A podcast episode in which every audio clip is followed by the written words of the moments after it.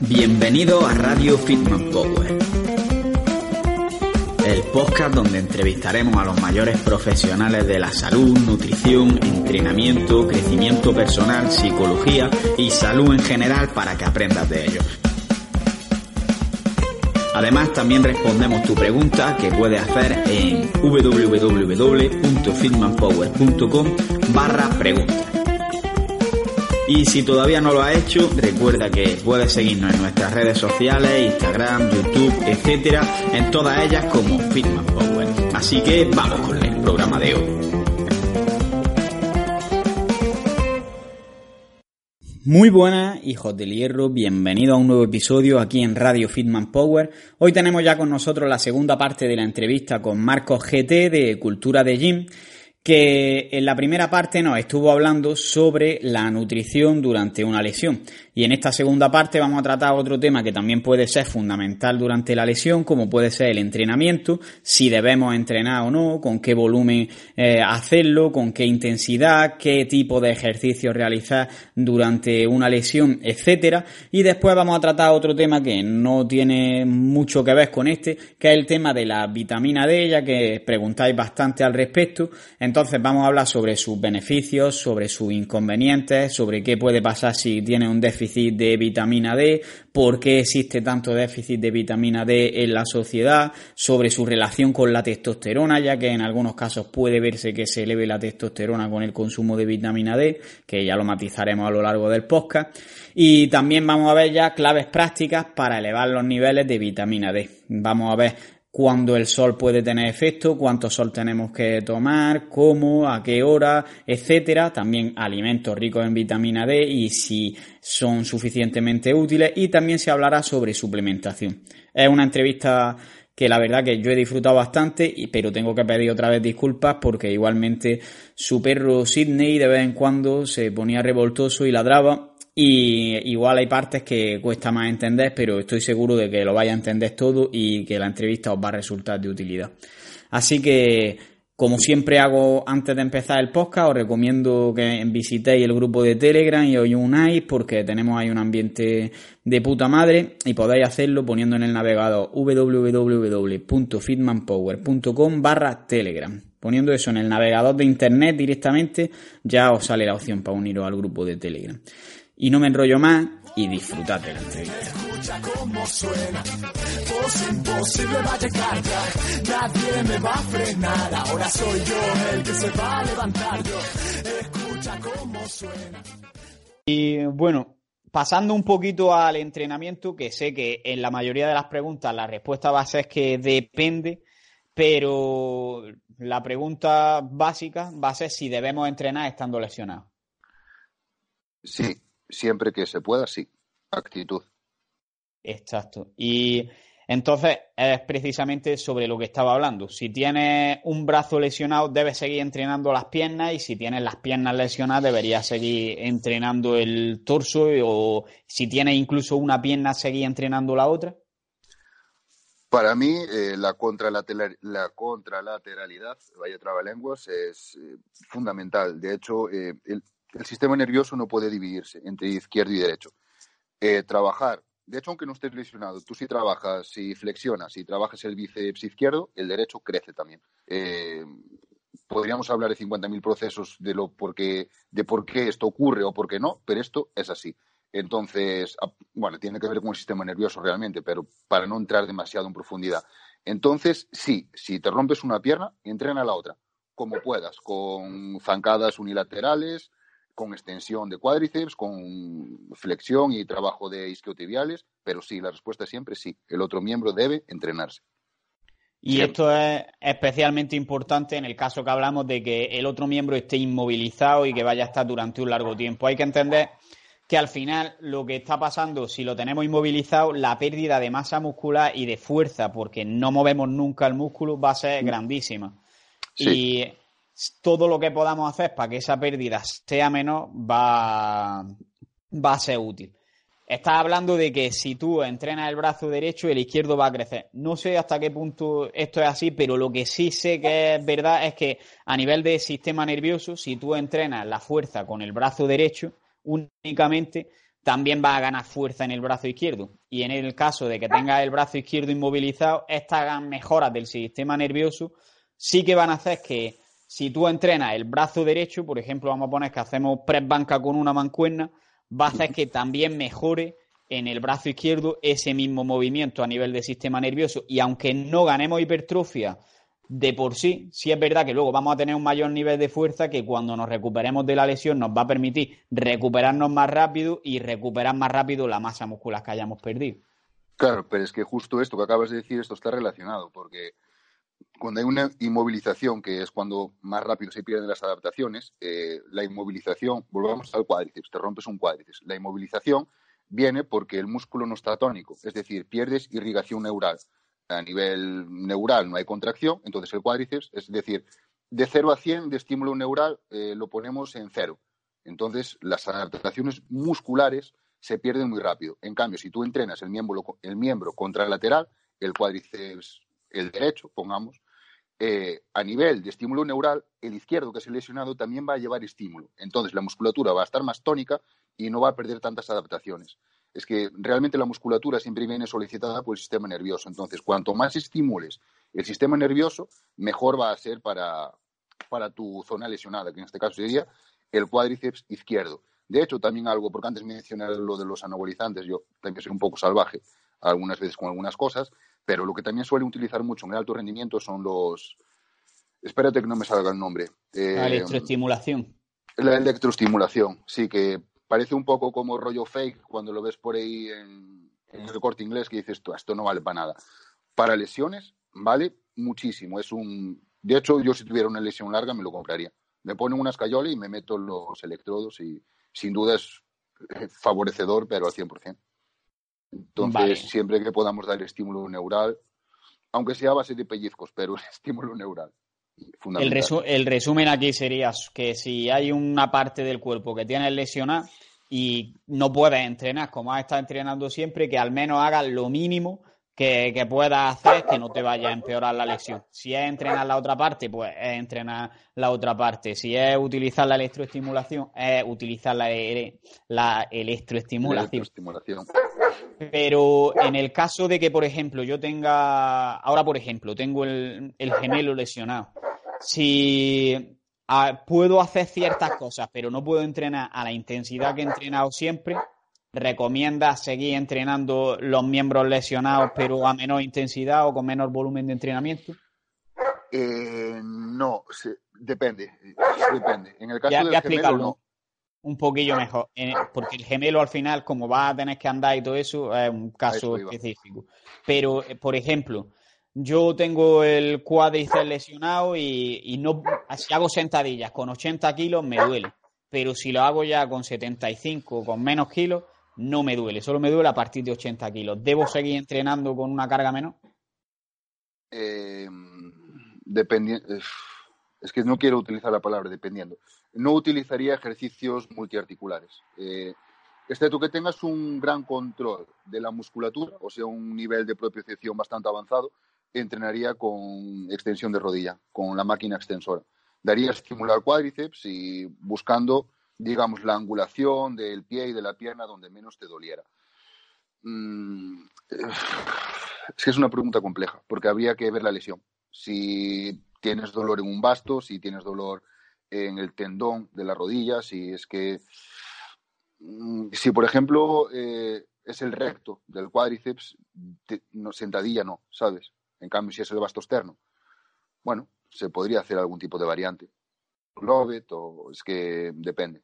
Cada lesión tiene sus. Pero lo dices por temas de técnica y por eso recomienda utilizar más ejercicio analítico o por temas fisiológicos en sí.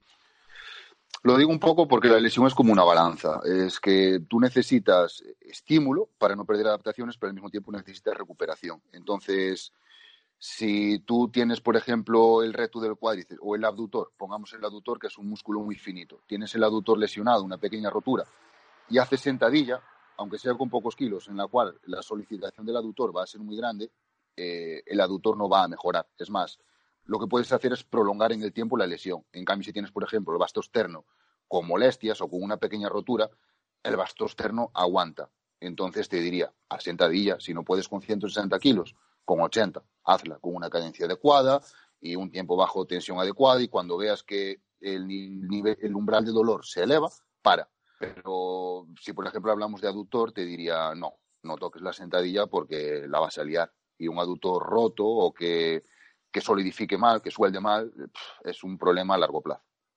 Vale, yo aquí creo, creo que hay que tener muy en cuenta el tema del volumen y, la intensidad de entrenamiento, que al final se trata, sobre todo, como regla número uno, si algo te duele, no lo hagas, si hay dolor de verdad. Y, como mm. lo siguiente sería que si, si tú estás en, si tú puedes a lo mejor hacer la sentadilla con 60 kilos, que aunque puedas hacerla con 60 kilos y no tengas ningún dolor, que no te pongas a meter 200 series porque al final el volumen va a hacer que tenga, eh, digamos, la misma necesidad de recuperación y esto va a hacer que te recuperes menos. Me explico. Al, entrenar y darle un estímulo va a hacer daño al músculo. Si tienes que recuperarte de ese daño, va a tener menos recursos, por así decirlo, para que se recupere la lesión. Entonces, tampoco conviene meter un volumen excesivo, aunque sí que puedas hacer ciertos ejercicios. Eso es si hablamos de lesión, lo que es irrigación sanguínea, eh, llevar oxígeno y sacar productos de desecho, eh, viene bien, aparte de estimular el músculo. Sobrecargar, viene mal. Cargar bien, sobrecargar mal. ¿Dónde está la línea? Claro, eso ya es mejor hablarlo cada uno con su médico, su fisioterapeuta o lo que sea. Y, hablando, ya que hemos hablado sobre la intensidad, volumen de entrenamiento en el miembro que tiene lesionado, si por ejemplo es el caso que hablábamos antes, de que tengo una pierna lesionada y sigo entrenando el, tren superior, sigo haciendo press banca, sigo haciendo curl de bíceps, eh, va a pasar que al no entrenar yo la pierna durante ese tiempo, a lo mejor si yo entrenaba cuatro días y dos de esos días eran piernas, me quedan dos días libres y voy a tener la tentación a lo mejor de entrenar cuatro días el torso y meter el doble de volumen de entrenamiento que le estaba metiendo. ¿Eso es bueno? ¿Es malo? Eh, ¿Cómo deberíamos jugar un poco con la intensidad y el volumen de entrenamiento en los miembros sanos durante una lesión?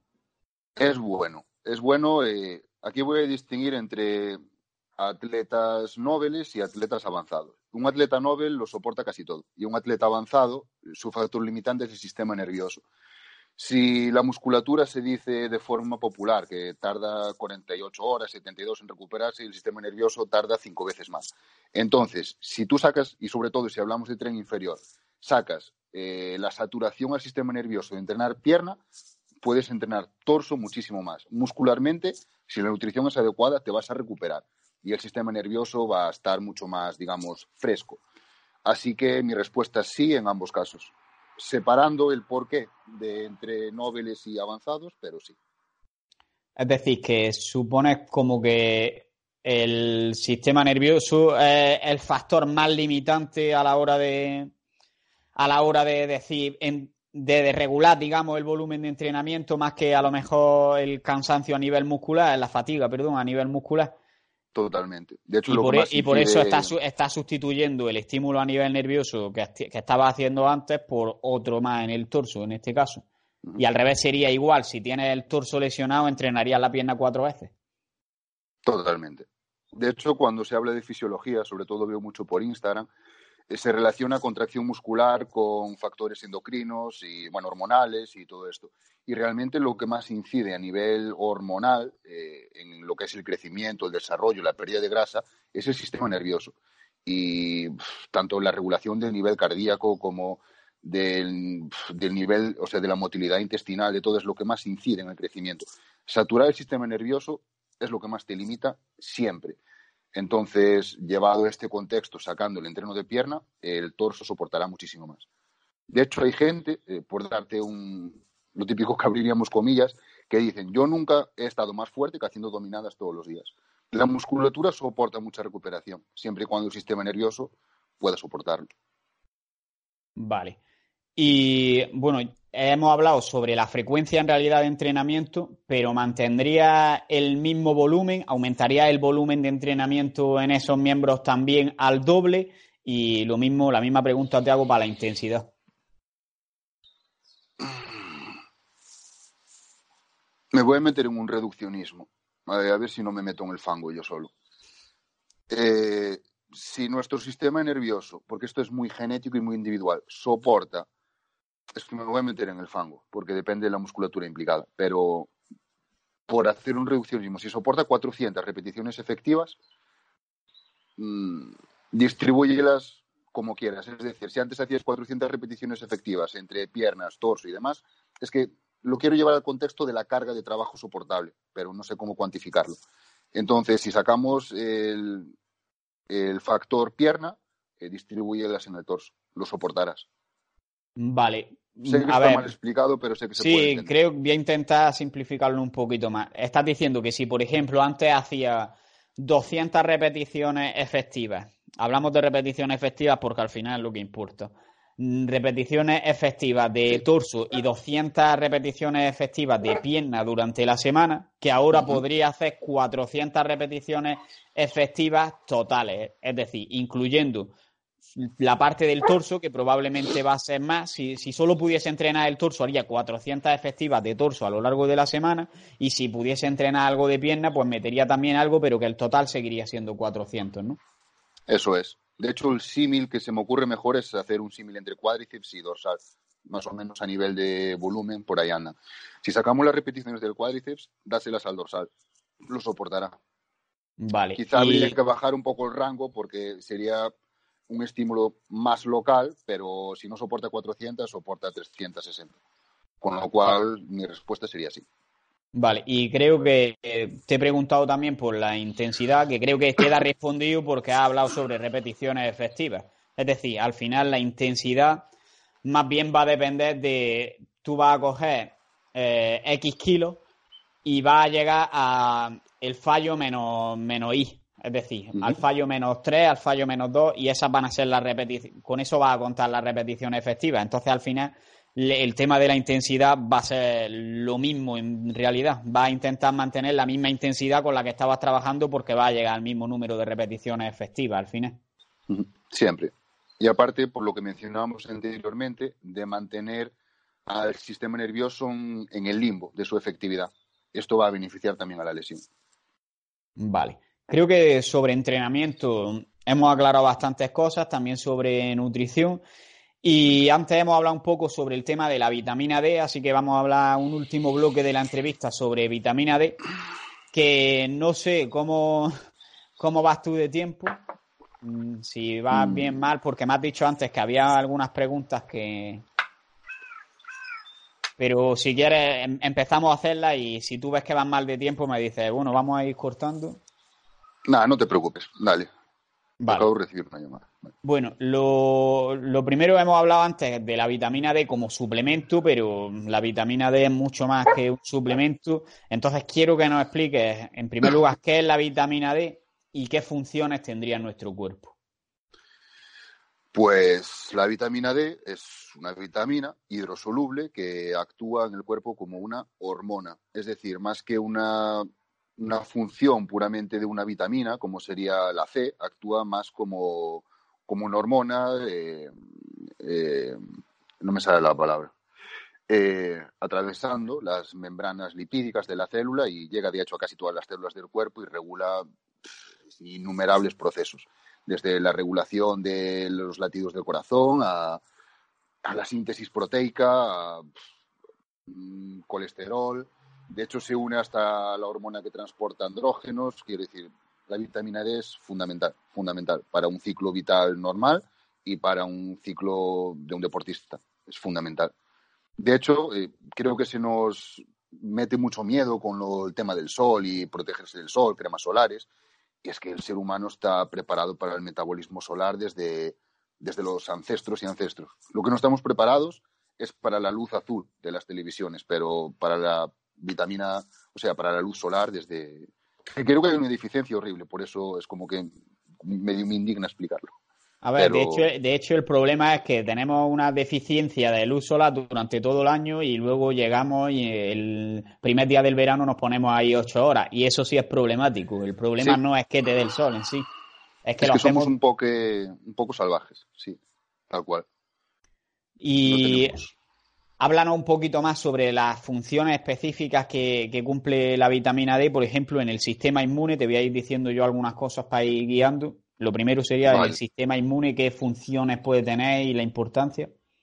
Sí, porque es un tema tan amplio que en el sistema inmune, pues eh, desde el papel en embarazadas, que se ve que con unos niveles muy bajos de vitamina D puede haber incluso malformaciones del feto, hasta en deportistas que son innumerables los estudios de, gente incluso que tiene mayor posibilidad de, longevidad en situaciones extremas, como en frío, a rendimiento atlético, a... es que es como acabamos antes del sistema nervioso, no se puede segregar el sistema nervioso del inmune y del músculo esquelético, incluso ni, el, ni la función cognitiva.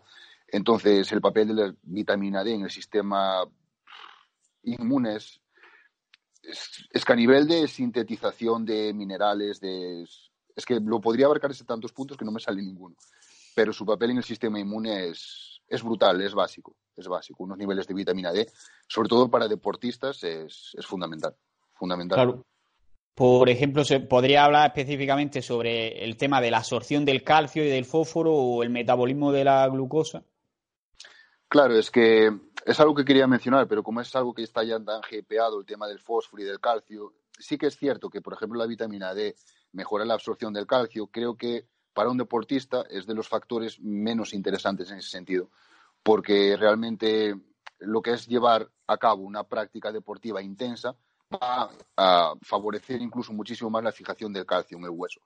Eh, los niveles de IGF-1 a nivel de crecimiento, también de fijación de calcio, la absorción de micronutrientes con la vitamina D es muchísimo más amplia, más allá del calcio y del fósforo, que es lo que suele decir todo el mundo y al final es, un, es algo casi clandestino que hace la vitamina D, al lado de todo lo que hace. Es que es demasiado amplio, entonces si me vas guiando tú mejor, porque si no yo me pierdo un poco por la rama. Vale. Por ejemplo, ¿cómo afecta al cerebro, al sistema cognitivo en tema de depresiones? ¿Cómo puede...? Pues se ve aumentado bastante favorablemente los puntos en el estado anímico. Si hay gente con niveles bajos de vitamina D, aparte, la gente que tiene depresión como que suele más meterse en casa, eh, estar un poco... De hecho, hay, por ejemplo, patrones como la agorafobia, que es gente que tiende a estar más en casa y al final acaba entendiendo una depresión y esto también se vincula pues con un déficit de vitamina D. Eh, no exponerse al, al, entorno, a un entorno, digamos, externo, eh, muchas veces se menciona con el tema de la sociabilización y que caemos en la depresión, pero también los niveles de vitamina D son fundamentales para el estado anímico, el rendimiento cognitivo. De hecho, un déficit de vitamina D puntúa negativamente en muchas pruebas cognitivas y fundamental a nivel psicológico, fundamental para mayor generación de melatonina, inducción al sueño, para una fase REM más profunda. Eh, simplemente hablando del sueño y el rol de la vitamina D, podríamos mencionar bastantes cosas. La verdad es que es fundamental para disminuir un poco las constantes vitales, si hablamos de ansiedad, eh, sí, fundamental para el sistema nervioso en general, fundamental la vitamina D. Vale, y antes hablaba sobre que la vitamina D es prácticamente una hormona y hablando de hormonas, hay una que se le da mucha importancia en el mundo de la musculación, que es la testosterona. Entonces, quiero que me expliques si existe relación entre la vitamina D y la testosterona. Existe relación, pero no la relación de que la vitamina D incrementa la testosterona. Eh, sí que es cierto que la incrementa en estados de hipogonadismo, pero lo que lo más reseñable es que con niveles bajos de vitamina D hay niveles bajos de testosterona. Y no solo afecta a los chicos, sino también a las chicas. Entonces, un nivel adecuado de vitamina D te permite tener unos niveles óptimos de testosterona y su déficit te va a llevar a un peor rendimiento deportivo y una peor síntesis de proteínas por déficit de testosterona y vitamina D. Pero la vitamina D no incrementa la testosterona en tanto y cuanto tú puedas notarlo como culturista, runner, powerlifter o lo que sea. No. claro, lo que quiere decir que si tienes un déficit de vitamina D, se van a ver mermados, digamos, tus niveles de testosterona. Pero si tienes unos niveles óptimos de vitamina D que introduzcan más vitamina D en tu cuerpo, no va a suponer que se incrementen más allá de los niveles normales los niveles de testosterona, ¿no? Correcto. Es más, hay estudios con supradosificaciones bestiales de vitamina D. Eh, pongamos por caso que yo, una persona que me dice, de hecho ahora cada vez se mira más este, eh, los niveles de vitamina D en analíticas, pero antes, pongamos que una persona me dice que toma poco el sol porque trabaja en oficina y después se va al gimnasio con luz artificial, entonces pongamos que yo le diga, pues tómate mil unidades de vitamina D. Vale, pero hay estudios incluso con 40.000 unidades de vitamina D, lo cual es una burrada, y esto a la larga acaba creando toxicidad porque es una vitamina liposoluble que se acumula en el tejido adiposo, entonces acabas creando una toxicidad y no se ven incrementados los niveles de testosterona. Es decir, eh, supradosificar con vitamina D no va a hacer que seas un culturista ni que incrementes tu masa muscular con el mero hecho de incrementar la testosterona. Por otros factores, inmunes, eh, neurológicos, lo que sea, sí. Por la testosterona, no. De hecho, y esto es un poco off topic aquí, pero se busca mucho el suplemento mágico que aumente la testosterona. ¿Tú crees que hasta ahora existe alguno? La, propia testosterona de forma exógena, sí. Claro que eh, ese suplemento no es.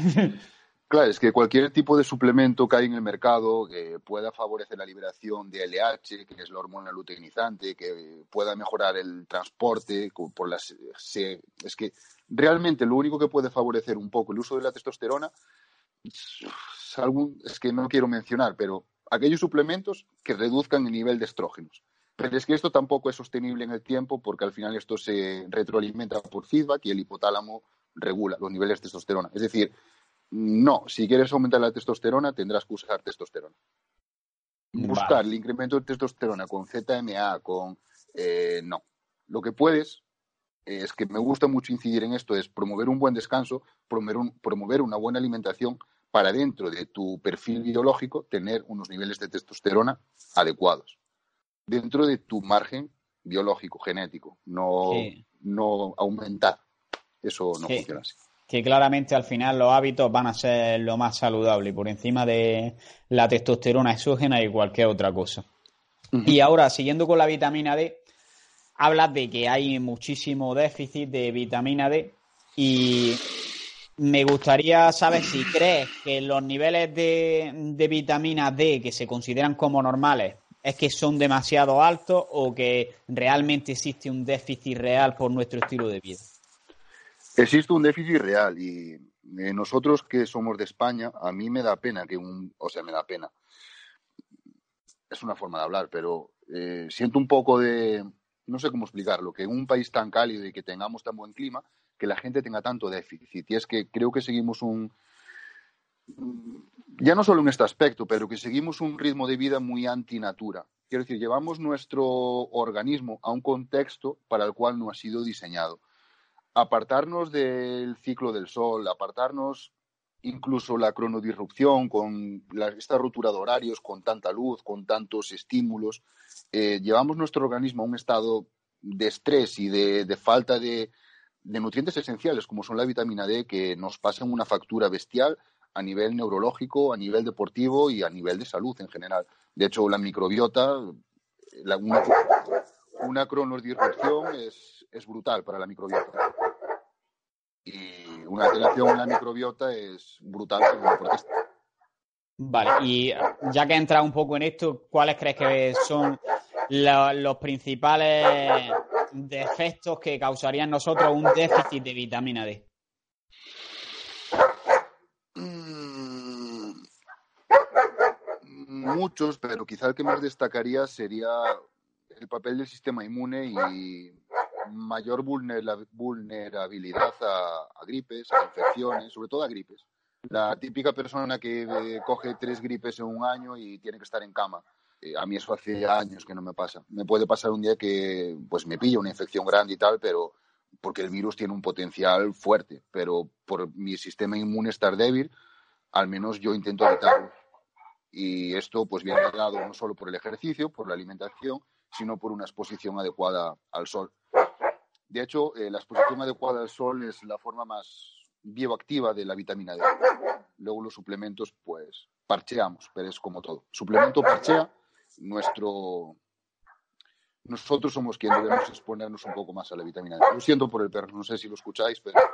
Sí, sí se escucha, pero bueno, no se puede hacer nada. Y habla sobre el déficit de vitamina D y pero también ha hablado antes, por ejemplo, sobre estudios que se han hecho con 40.000 unidades de vitamina D y esto al final causaría un exceso de vitamina D. ¿Un exceso de vitamina D también puede ser perjudicial? Sí, puede ser perjudicial. Eh, lo que sucede en muchas ocasiones es que, mm, por ejemplo, cada vez se recomienda más desde organismos, digamos, oficiales, eh, la suplementación con vitamina D. De hecho, incluso algún médico ahora que lo sé por casos cercanos que, pues tómese vitamina D, vaya a la farmacia y tómese vitamina D. Vale. Em, em, lo que sucede es que la gente entra en algunos foros, algunas webs y ve la peligrosidad de la toxicidad de la vitamina D. Para crear una toxicidad tenemos que supradosificar muchísimo con vitamina D. Que decir, la peligrosidad es muy, muy, muy, muy nula, muy mínima. Entonces, no hay ningún tipo de problema en términos generales con la suplementación. Ni es tóxica, ni crea alteraciones de ningún tipo, ni, malestar estomacal, ni... De hecho, si crea algún tipo de malestar, es por algún tipo de excipiente que traiga el suplemento, pero por la vitamina D, no. Y si decidimos suplementarnos, que sea vitamina D3, no D2, es más biodisponible. Vale. Y ahora que habla un poco de esto, vamos a entrar ya en consejos prácticos para que acabemos con este déficit de vitamina D.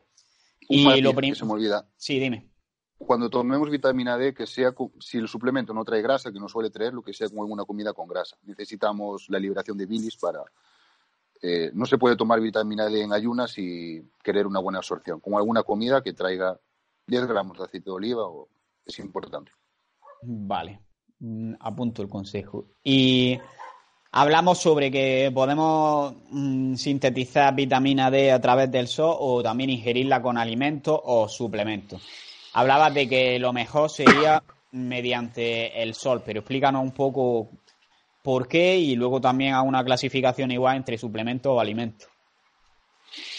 Mm, bien, porque la vitamina D necesita una serie de transformaciones que son llevadas a cabo en el hígado, es decir, necesita una serie de procesos y el proceso más eficiente a nivel de conversión útil para utilizarse es la vitamina D. Se activa en la piel, va al hígado por el, por el flujo sanguíneo y a partir de ahí, pues, digamos que es la forma más eficiente que tiene el organismo para aportarla y la vitamina D2 va más relacionada con vegetales y esto y es más...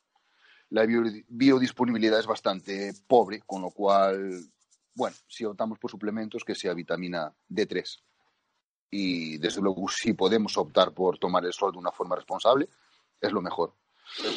Dependiendo si somos de piel clara, piel oscura, más, menos, pero tomar Entonces, el sol. importante tomar el sol y luego entre alimentos y suplementos, ¿qué considera aquí que tiene más sentido. Es muy difícil tener suficiente. Vamos a suponer que alguien no puede tomar el sol y tiene que únicamente hacerlo mediante alimentos o suplementación.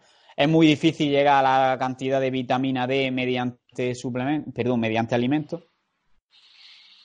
Mm, ahora voy a hablar de memoria, pero creo que para personas normales creo que son 10 microgramos a través de alimentos, a través de alimentos. Eh, es bastante sencillo llegar 10, 15, ahora mismo no lo sé.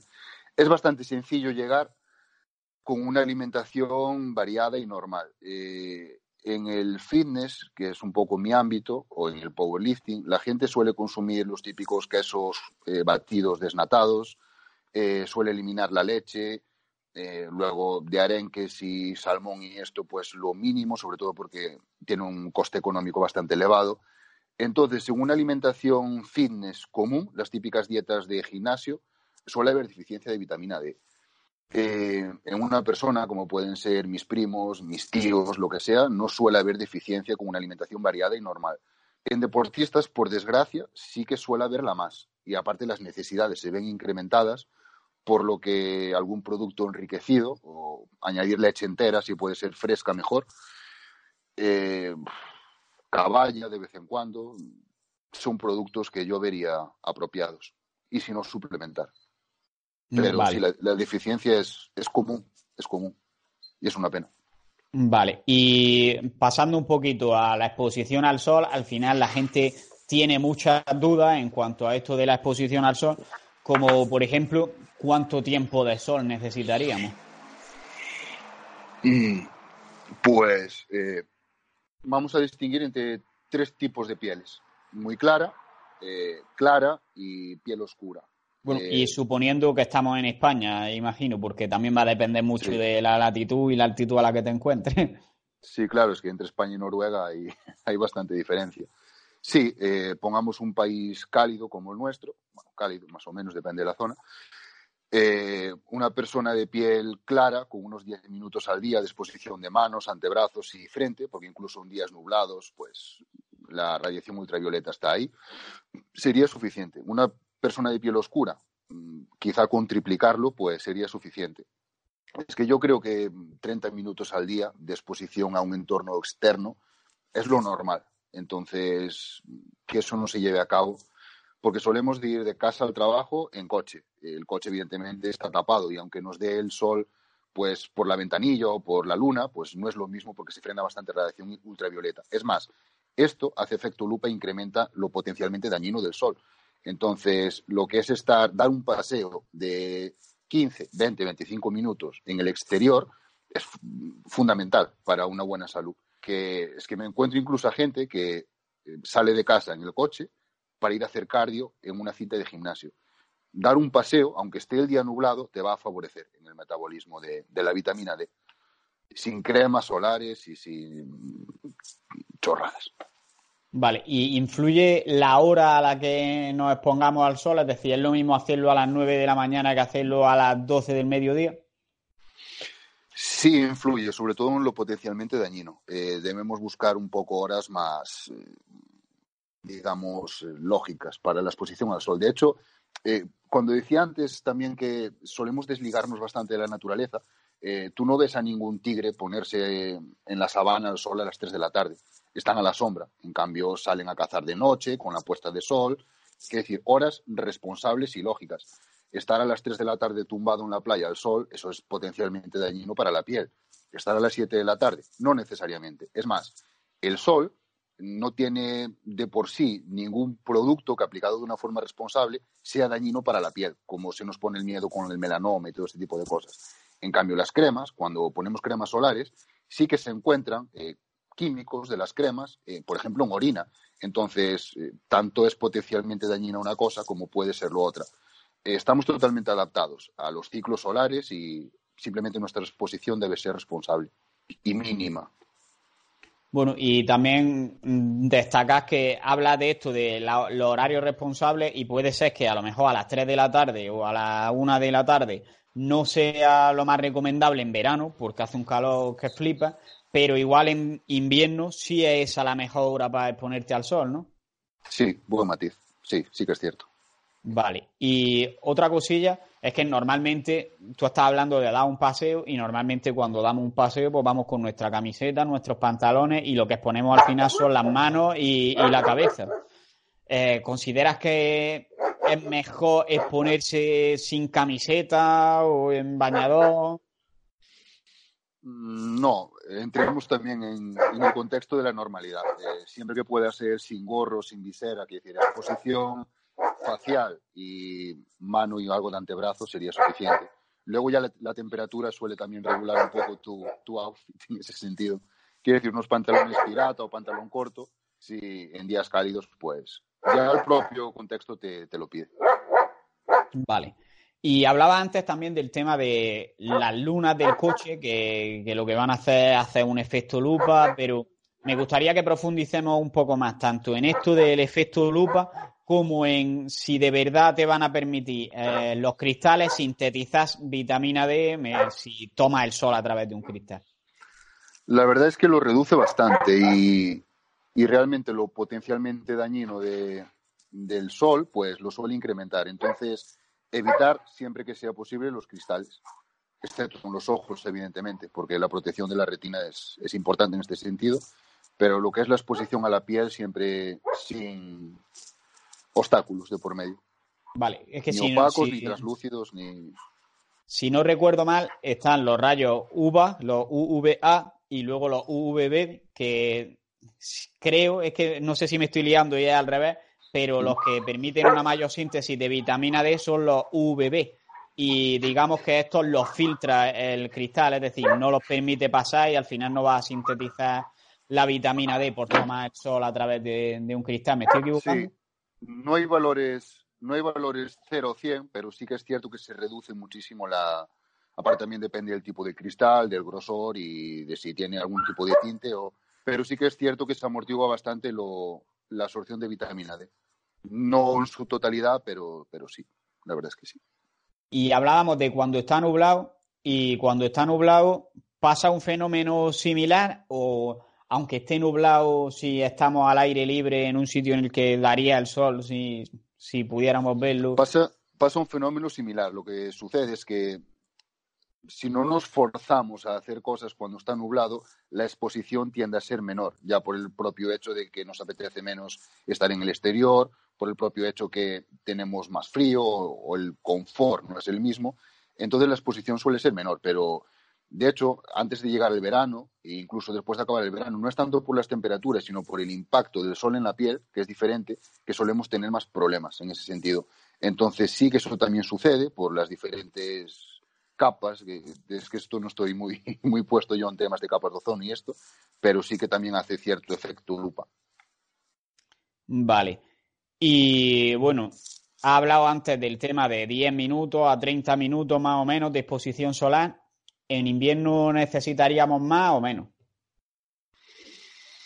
Es que yo soy bastante de tomar el sol, entonces yo lo intento lo máximo posible, pero yo creo, hombre, evidentemente en invierno necesitamos más, pero un paseo de 25 o 30 minutos para tener unos niveles adecuados de vitamina D, siempre y cuando la exposición de la piel sea más o menos aceptable, sería suficiente. Y luego, como digo, cada vez en el sistema sanitario se miran más estos marcadores, que iba siendo hora por meter una pequeña protesta ahí. Sí, es que la, evidencia. Dime, dime. No, te iba a decir que la evidencia de la vitamina D no es actual, no es como eh, la evidencia de, hipertrofia, que cada vez se acumula más evidencia. evidencia la, evidencia de, que mirar los biomarcadores de vitamina D son potencialmente beneficiosos para la salud. Llevan tantos años, eh, es que ya en los 90 la cantidad de evidencia era abrumadora y bueno, que en 2019, 2020 se empiezan a mirar los marcadores como, o sea, relacionan, relacionándolos estrechamente con la salud, me parece que lleva siendo hora. Es que no he hecho ninguna crítica en todo el vídeo, entonces. Sí, sí, hacía falta. Sí, he estado ahí. Y hemos hablado de la diferencia entre verano e invierno, pero también me gustaría recalcar que lo mismo se aplica si en vez de estar en España, estás en un país más al norte, o si en vez de estar eh, en la costa estás, por ejemplo, en la sierra, ¿no? Aunque en la sierra necesitas menos o más cantidad de sol, porque en realidad en la sierra es muy fácil quemarse. Sí, eh, aparte también depende un poco de, del tema de reflejos y demás, porque, por ejemplo, en la nieve la gente se quema mucho y gente que no va a la nieve, pues es algo que desconoce, pero es que depende un poco de la actitud, de la altitud, depende de la humedad del ambiente, depende de muchas cosas, pero al final también depende de factores individuales como tu tolerancia, tu, tu absorción, tu propia absorción, porque incluso ya no solo en el tema de la vitamina D, es que cuando hablamos, por ejemplo, de síntesis de proteínas, una persona tolera 2,2 y otra persona absorbe 2,8. Y luego cuando se hace un estudio, se saca un promedio y dice, no, no, más de 2,8 no se absorbe. Sí que se absorbe y se utiliza.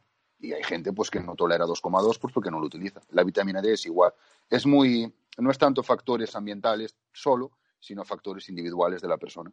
Y no solo el tono de piel, sino de genética y de, aparte de carga de entreno, porque un hígado estresado, tú cuando estresas el organismo, el hígado es un órgano que se estresa muchísimo. De hecho, esto en una, en una analítica se ve fácil por las GOT y las GPT, que son las transaminasas más eh, determinantes en este sentido.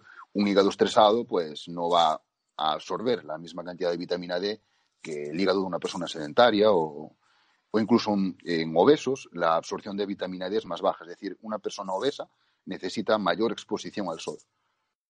Esto es muy importante y es algo que, bueno, tampoco he dicho. Claro, por 30% de, de grasa corporal incrementa la exposición al sol.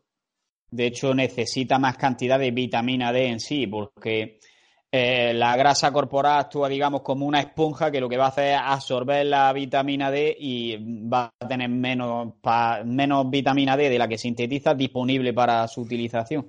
Por eso en personas obesas suele existir un déficit más grande de vitamina D. Correcto. Vale, y bueno, también influye en cosas como el color de piel, no sé si el sexo eh, influirá también. Y Ya creo que esto te es juro que lo, lo, desconozco. Yo no lo sé, lo digo por, por decir algo, pero me refiero que ya sería profundizar demasiado y no podemos dar unas recomendaciones en base a tanta especificidad. Así que vamos a ir acabando con esto y te voy a hacer las preguntas típicas que hago normalmente al final del podcast. Y lo primero es si quieres decir algo que yo no te haya preguntado. No, eh, me ha parecido una entrevista, la verdad, muy interesante, que se podía profundizar más en temas de entreno y porque es algo profundizable hasta la saciedad, pero me ha parecido una entrevista muy, muy equilibrada y muy interesante. Te agradezco que me la hayas hecho y te doy las gracias. Bueno, una cosilla que sí me he dejado de protocolos de, suplementación de vitamina D, que ha hablado sobre el tema de incluir grasas, que la vitamina D3 es mejor, pero en cuanto a dosis y timing, me gustaría que diese alguna recomendación. Mm, un método variable. Eh, eh, la, gente es muy mucho de aferrarse, lo que te decía de las proteínas justo ahora, de 2,2, pues me mantengo ahí hasta la muerte, hasta el día que me muera 2,2 de proteína. Eh, yo suelo recomendar mil unidades, por recomendar, y luego si quieres hacerte una analítica y ver tu Al día, te refieres. Sí, al día. Pero no de forma lineal, sino yo, por ejemplo, en julio, yo me voy a la playa y no tomo vitamina D. Y en invierno, si por ejemplo eh, cojo a la perra y me voy a dar un paseo por el monte de dos horas, pues ese día no tomo. Y si estoy tres días en casa, que no salgo de casa por tema de trabajo, por carga laboral o, o por estudios o lo que sea, pues me tomo mil, dos mil unidades o incluso tres mil voy un poco variando según el, según el, mi día a día. Es decir, no digo mil al día sí o sí. No es como la creatina de 0,5 eh, al día o 0,1 al día. No, no, la vitamina D depende de mi, de mi exposición un poco. Va un poco. digamos que es como la proteína whey, que al final si tú estás comiendo más mediante alimentos, pues igual no tomas. Si eh, ese día no has podido comer, pues vale, me viene bien tomarme un batido. Es lo mismo, ¿no? Eso es. Eso es. Pues vamos a seguir ya así con las últimas preguntas. Y una que siempre hago, que es de Sigma Nutrition, que es un podcast en inglés que me gusta bastante. Y que es que si solo puedes recomendar un hábito o una acción a, nuestros oyentes que realizándola día tras día vaya a mejorar cualquier aspecto de su vida, ¿qué hábito o qué acción sería? Diez mil pasos. Moverse. Tener un mínimo de movilidad, tanto de sangre como de transporte de oxígeno. Diez mil pasos. Aparte un poco por movilidad articular quizá. Estoy muy de acuerdo porque al final lo que no utilizas se acaba estropeando y el cuerpo al final lo va a necesitar utilizar siempre. Y contenido que recomiendes, ya me has dicho antes que no eres consumidor de podcast, así que podcast lo mito, pero libros, blogs, canales de YouTube, alguna cuenta en redes sociales. Eh, libros eh, los recomendaría todos y recomendaría o sea, todos. Recomendaría lecturas que a ti te apasionen. Eh, yo soy bastante negado a que alguien me diga, tienes que leerte este libro que me ha encantado. Prefiero por mí mismo buscar un campo que me apasione y decidir yo si un libro es bueno o malo. Sobre todo por no crear, por no crear expectativas, por lo típico del efecto halo, que dicen, este libro es muy bueno, te lo tienes que leer. Creas una expectativa tan grande que a mí me suele decepcionar siempre. Entonces, me gusta la psicología o la neurología, pues voy a tirar un poco de estos libros. Me gusta la nutrición, a ver qué hay en español. Recomiendo sobre todo en inglés, pero a ver qué hay en español, pues un poquito por propia iniciativa. Eh, redes, eh, gente muy buena. Eh, Fitman Power, hay que seguirlo, eso sin duda. es que recomendaría mucho si me dejaría algunos fuera. en Eco, en temas de hipertrofia, bueno, Batman Science, en temas de hipertrofia me parece espectacular. Fitness Real, me da pena que no esté tan activo últimamente en redes. es que me voy a dejar algunos fuera y me, me voy a culpar por ello luego. Pero eh, me fastidia dejar gente fuera. Eh, Sergio Espinar en temas de nutrición, sobre todo orientada a la mujer. Y es que hay gente muy buena realmente en redes. Hay gente que, que hace más mal que bien y hay gente que es muy, muy buena y la necesidad de seguirla, si te gusta un poco el tema de la nutrición, pues es fundamental. La verdad si que, cultura de y veis a la gente que sigo, esa gente es buena. Es buena, buena opción. Eh, siempre que digo recomienda, a mí si me preguntasen eso diría, métete en las personas que he entrevistado y la gente que sigo y seguro que, ¿Y no recomiendas ningún libro así en particular? Sobre entreno, eh, a mí personalmente me ha gustado mucho y es me ha gustado mucho porque está sobre todo explicado de una forma muy a la calle. Y es el libro negro del entrenamiento de Christian Thibodeau. Aparte lo hay en español y es un libro que me ha gustado. Sobre nutrición, eh, creo que siendo muy básico y muy, muy, muy de, cafetería, el de Mi dieta cogea, creo que es un libro que se debería leer ya no solo todo el mundo, sino mucha gente dedicada a la docencia, porque hay mitos como el del colesterol, como de que hay mitos de la lactosa, que todo el mundo se lo debería leer, aunque sea muy sencillo, la gente se lo debería leer. Libros que a mí me han gustado mucho, que me leí, por ejemplo, hace poco, es... Eh, espera que me salga el nombre, el de... Ah, no me sale el nombre, el del estrés, el de... No me sale el nombre ni del autor ni del libro. Lo dejamos en comentarios, recomendaciones mías de libros. Es que me voy a atascar al final y no. Vale, vale, no pasa nada. Y bueno, ¿cuáles son tus, ya preguntas más personales, tus proyectos y objetivos a corto, medio y largo plazo?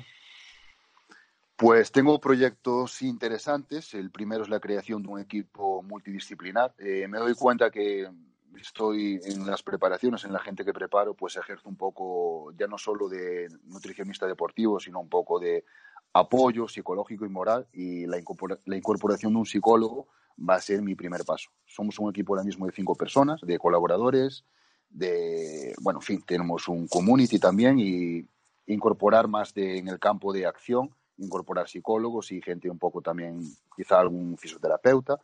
Creo que mi intención es crear un equipo que podamos afrontar cualquier tipo de eventualidad que se le presente a, a quien decida ponerse en contacto con nosotros y luego contacto, eh, contacto, luego proyectos de redes muchos y luego hay un proyecto muy interesante de cara a 2020 que, bueno, de momento es un poco ahí está en la clandestinidad, pero eh, yo y, bueno, dos personas y, yo, dos personas desde mi punto de vista muy cualificadas, pues vamos a emprender un proyecto de escribir un libro, el cual me, me hace mucha ilusión y creo que va a ser un bombazo. Pues estaremos pendientes de ello, mucho ánimo, que seguro que te va a ir bien. Y por último, muchísimas gracias por si alguien no lo sabe, dinos dónde podemos seguirte, dónde podemos encontrarte, encontrar más contenido que tú aportes. Pues soy bastante poco activo en YouTube, pero me podéis encontrar ahí. Y luego soy bastante activo en Instagram, eh, Cultura de Gym.